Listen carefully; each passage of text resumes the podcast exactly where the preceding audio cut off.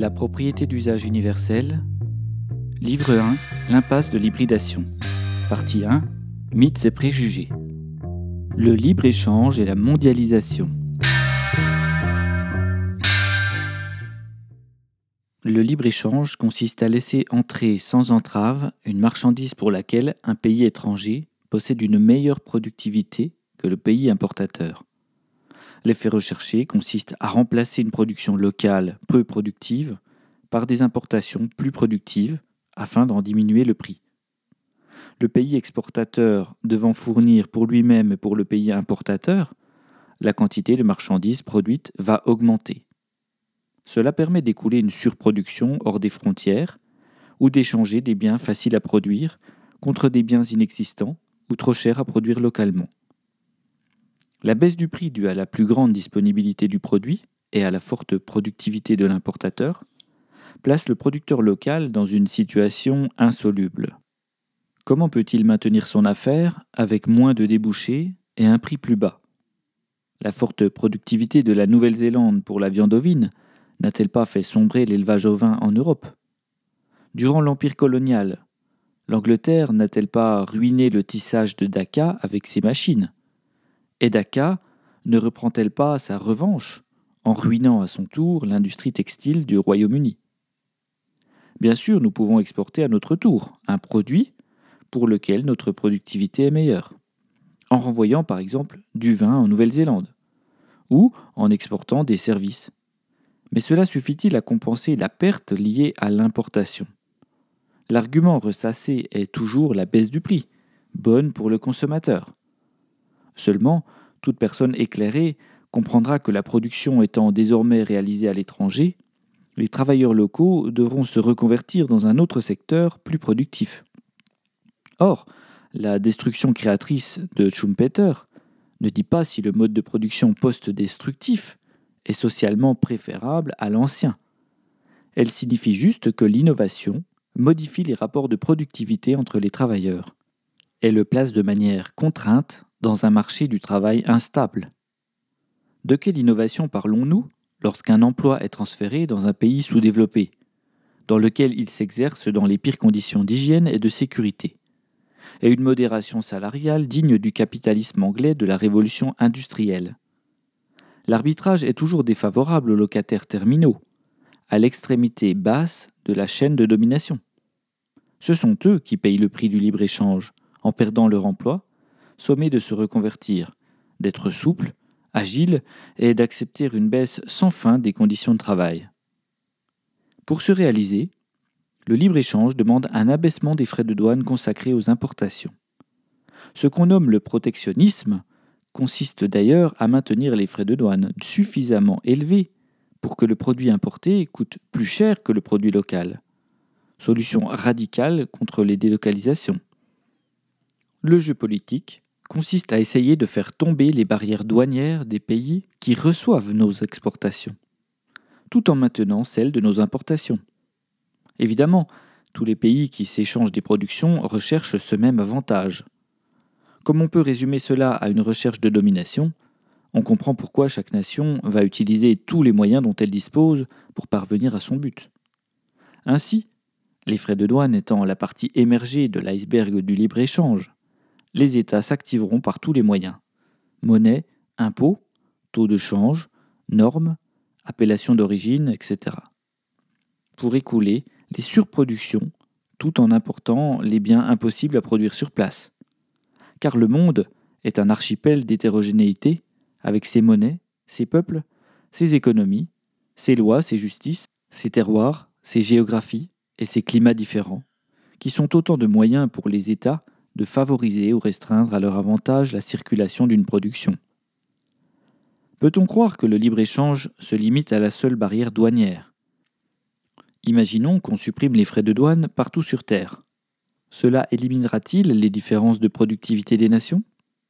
Ricardo ne fait-il pas de l'hétérogénéité économique un critère fondateur de l'avantage comparatif? Pour qu'il y ait avantage, il doit y avoir différence.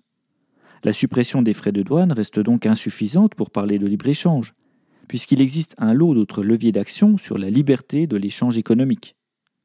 La dévaluation d'une monnaie, la modification du taux de change, l'émission de dettes à l'étranger, de quotas, l'entente entre les États, la fiscalité interne, la constitution d'oligopoles, le recours aux sociétés transnationales, les paradis fiscaux, l'abus de position dominante, la variation des règles sociales, la signature des traités, les appellations géographiques, l'extraterritorialité du droit, sont des exemples de ces facteurs d'influence. Si ces facteurs nuisent à la concurrence jusqu'à la rendre impossible dans certains cas, ils transforment de facto ce qui est nommé libre-échange en protectionnisme déguisé. La barrière douanière sur laquelle se focalisent les partisans ou contradicteurs du libre-échange ne peut suffire pour assurer un marché équitable. Les éléments structurels visualisables dans les différences de salaire, les différences de coûts environnementaux, de disponibilité en minerais, agronomiques, culturels, écologiques, climatiques, vont constituer un ensemble de règles économiques qui donneront toujours un avantage à un lieu précis sur le reste du monde. Même si l'on parvenait à cultiver du cacao en Finlande ou des bananes en Sibérie, leur coût de production n'atteindrait jamais celui observé sous les tropiques. Ricardo base sa théorie des avantages comparatifs sur les hétérogénéités du monde, et l'on ne saurait lui donner tort à ce propos. D'ailleurs, ces hétérogénéités sont à la base de la motivation de l'échange, selon la règle qu'on est toujours avantagé à se spécialiser dans les productions à moindre coût, tout en important ce qu'on ne produit pas ou plus. Il ne s'agit pas de confondre libre-échange et équité du commerce, mais de se rendre compte que l'échange n'est jamais libre, puisqu'il subit toutes les hétérogénéités institutionnelles et géographiques. Le libre-échange n'existe pas et n'existera jamais entre les États. Le protectionnisme qu'on sait nier constitue la réalité économique des échanges mondiaux, y compris lorsque des traités de libre-échange sont signés. Seulement, on ne saurait nier que la suppression des frais de douane augmente le trafic global des marchandises, en faisant baisser les coûts. Si l'élevage de moutons a presque disparu en France, c'est bien suite à la mise en application méticuleuse de la théorie de l'avantage comparatif ricardienne. L'économie mondiale a vécu une spécialisation sans précédent, secteur par secteur, avec de grandes zones observables. L'Asie pour l'industrie, l'Amérique du Sud pour l'agriculture, l'Europe et les États-Unis pour les services et l'armement, le Moyen-Orient et la Russie pour l'énergie. Somme toute logique, cette spécialisation appelle du transport en quantité industrielle, donc du pétrole. Sans pétrole, cette organisation perd rapidement son sens. Quid des frais environnementaux de ce modèle énergivore? Maintenant, voyons comment la théorie ricardienne de l'avantage comparatif est détournée par les propriétaires lucratifs. Dans le discours dominant, on la brandit comme une arme pour justifier l'enrichissement qu'elle doit générer. Sauf qu'on constate que plus s'étoffe la mondialisation du libre-échange, plus les propriétaires lucratifs s'enrichissent, plus les locataires terminaux se rapprochent de la pauvreté on trouve l'origine de l'augmentation des inégalités dans un détail précieux du texte de Ricardo. C'est une condition de sa théorie qui n'a plus de réalité aujourd'hui. La différence entre le cas d'un pays isolé et celui où plusieurs pays sont en présente est facile à expliquer. Il suffit pour cela de considérer la difficulté avec laquelle le capital se déplace d'un pays à un autre à la recherche d'un emploi plus profitable est la facilité avec laquelle ce même phénomène se produit d'une province à l'autre dans un même pays. La difficulté de déplacer les capitaux serait donc la raison de l'enrichissement local des producteurs, et c'est logique, puisque les bénéfices d'une production exportée pourraient être employés à de nouvelles tâches dans le pays exportateur. Or, on peut déplacer du capital aujourd'hui aussi facilement à l'extérieur des frontières qu'à l'intérieur du pays il est désormais possible d'extraire les bénéfices d'une entreprise pour les placer loin du lieu de production, dans un pays différent, souvent un paradis fiscal, puis de les réinvestir dans un autre pays. Rien ne garantit au pays exportateur que les dividendes ou actions revendues qui forment les revenus de l'actionnaire seront réinvestis dans ce même pays exportateur. C'est d'ailleurs rarement le cas. Sans la rigidité des mouvements du capital, l'avantage comparatif ricardien perd toute sa nature. Les grands perdants sont, sans surprise, les travailleurs concrets, les locataires intégraux. et les grands gagnants sont les propriétaires lucratifs dominants. N'a-t-on pas assisté ces dernières décennies à une accumulation des richesses dans la sphère financière et dans les portefeuilles de quelques milliardaires? Depuis que les capitaux voyagent plus rapidement que les hommes, le grand siphonnage opéré par les propriétaires lucratifs les a propulsés au plus loin de la production réelle. Les règles ricardiennes sur lesquelles les partisans du libre-échange s'appuient toujours n'ont donc plus aucune réalité économique. Aujourd'hui, le vin portugais contre le drap anglais peut s'échanger avec des capitaux placés à Singapour, à Malte, sur les îles Vierges britanniques, au Luxembourg ou en Irlande. Et une usine peut être délocalisée plus vite qu'il ne faut de temps pour faire le trajet à pied entre l'ancien et le nouveau site.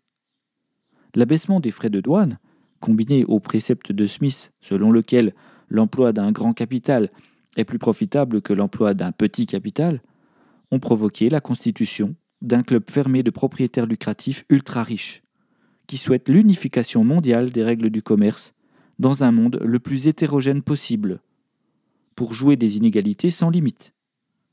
La mondialisation néolibérale leur offre une souplesse inespérée, ce qui n'était pas le cas à l'époque de Ricardo. Si on résume, le coût financier marginal du transport, de rapatriement des marchandises offert par l'utilisation du pétrole et la mondialisation des moyens de communication permettent aux propriétaires lucratifs de faire leur marché à moindre frais. La disparition du dogme ricardien de l'avantage comparatif les dispense d'avoir à enrichir les travailleurs exploités. Ils peuvent éviter l'impôt dans les paradis fiscaux. Voilà la morale de la propriété lucrative. S'enrichir sur la pauvreté d'un travailleur ignoré. S'enrichir au mépris de la nature. Après nous le déluge. La prophétie marxienne se réalise. Nous savons que l'avidité des propriétaires lucratifs n'a pas de limite. Et l'éloignement géographique des lieux de production sert de voile occultant à la misère, dans un sens comme dans l'autre comme si les travailleurs engagés dans la tâche productive avaient perdu leur humanité. Au XIXe siècle, les propriétaires lucratifs étaient au moins obligés de côtoyer la misère dans laquelle leur système plongeait les travailleurs, de voir les enfants qu'ils employaient dans les filatures ou les mines. Et les locataires terminaux pouvaient contempler ou détester les châteaux de leurs maîtres. Aujourd'hui, les ultra-riches sont emmurés dans des quartiers de haute sécurité. Ils s'autoconfinent et fuient l'abîme qui les sépare du commun des mortels. Ils vivent en parallèle du reste du monde et se protègent des ravages qu'aurait sur leur rente une prise de conscience de la détresse humaine dont ils sont les moteurs. Ne pas regarder, s'éloigner physiquement de la misère qu'ils génèrent, parce qu'elle est vilaine. Des enfants dans des bains chimiques pour teinter des t-shirts de grandes marques, ou délaver des jeans, fouiller la terre, à la vie sans plaisir des turcs mécaniques de l'Internet, payés en bons d'achat pour des tâches à un centime, etc. L'argument qui consiste à associer la cause de la pauvreté au manque de volonté, de courage, au mauvais choix du locataire terminal, représente simplement un moyen pour les propriétaires lucratifs de se déculpabiliser. La propriété lucrative est inégalitaire par essence, c'est-à-dire que l'inégalité en droit et en devoir est comprise dans son fonctionnement, quoi qu'il advienne, et qu'aucune régulation ne peut en venir à bout. Le déni de réalité arrange bien celui qui ne veut pas voir les effets de ses actions. Ainsi, depuis trois siècles, qu'on nous sert le mythe de l'homme autoréalisateur, nous pouvons observer qu'il contient en lui tout le magistère du mérite, de l'effort et du risque, de l'opposition manichéenne systématique, sans pour autant réaliser cette prophétie.